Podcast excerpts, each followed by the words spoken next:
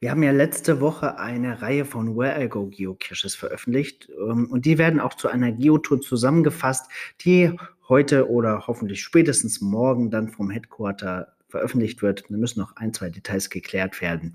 Im Zuge einer solchen Veröffentlichung von Where I Go Geocaches kommt natürlich immer mal wieder die Frage auf, wie spielt man überhaupt ein Where I Go Geocache?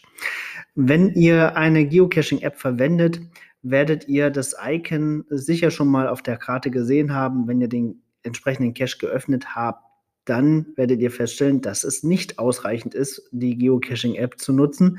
Man braucht dann eine zusätzliche App. Und da gibt es für Android- und iPhone-Systeme ja weitere Apps, die von für iPhone heißt Where I Go, die ist auch von Groundspeak und die äh, für Android-Systeme heißt, glaube ich, Where You Go. Ich habe euch das hier entsprechend ähm, verlinkt.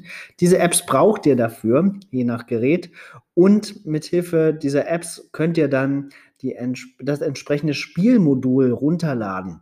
Denn jeder Where I Go Geocache, der hat ja so eine Art Modul, welches ihr erstmal in die App laden müsst und es dann über die App starten könnt. Und dann kann es losgehen. Dann könnt ihr den Where I Go spielen und manchmal ist es so, dass es dann am Ende noch einen, ja, einen, einen physischen Behälter gibt. Dann erst ist es ein Where, Where I Go Geocache. Es gibt auch Where I Goes, die keinen physischen Behälter haben am Ende und die deswegen auch keine Where I Go Geocaches sind, sondern nur Where I Go Spiele. Ähm, da werdet ihr in der Where I Go App entsprechend noch andere Module finden, die nicht auf den Geocache ähm, hindeuten dann am Ende. Die entsprechenden Apps verlinke ich euch ebenfalls ein Video, wie man so ein Cache loggt. Und dann wünsche ich euch viel Spaß beim Ausprobieren dieser doch sehr interessanten Geocaching-Art. Bis bald im Wald.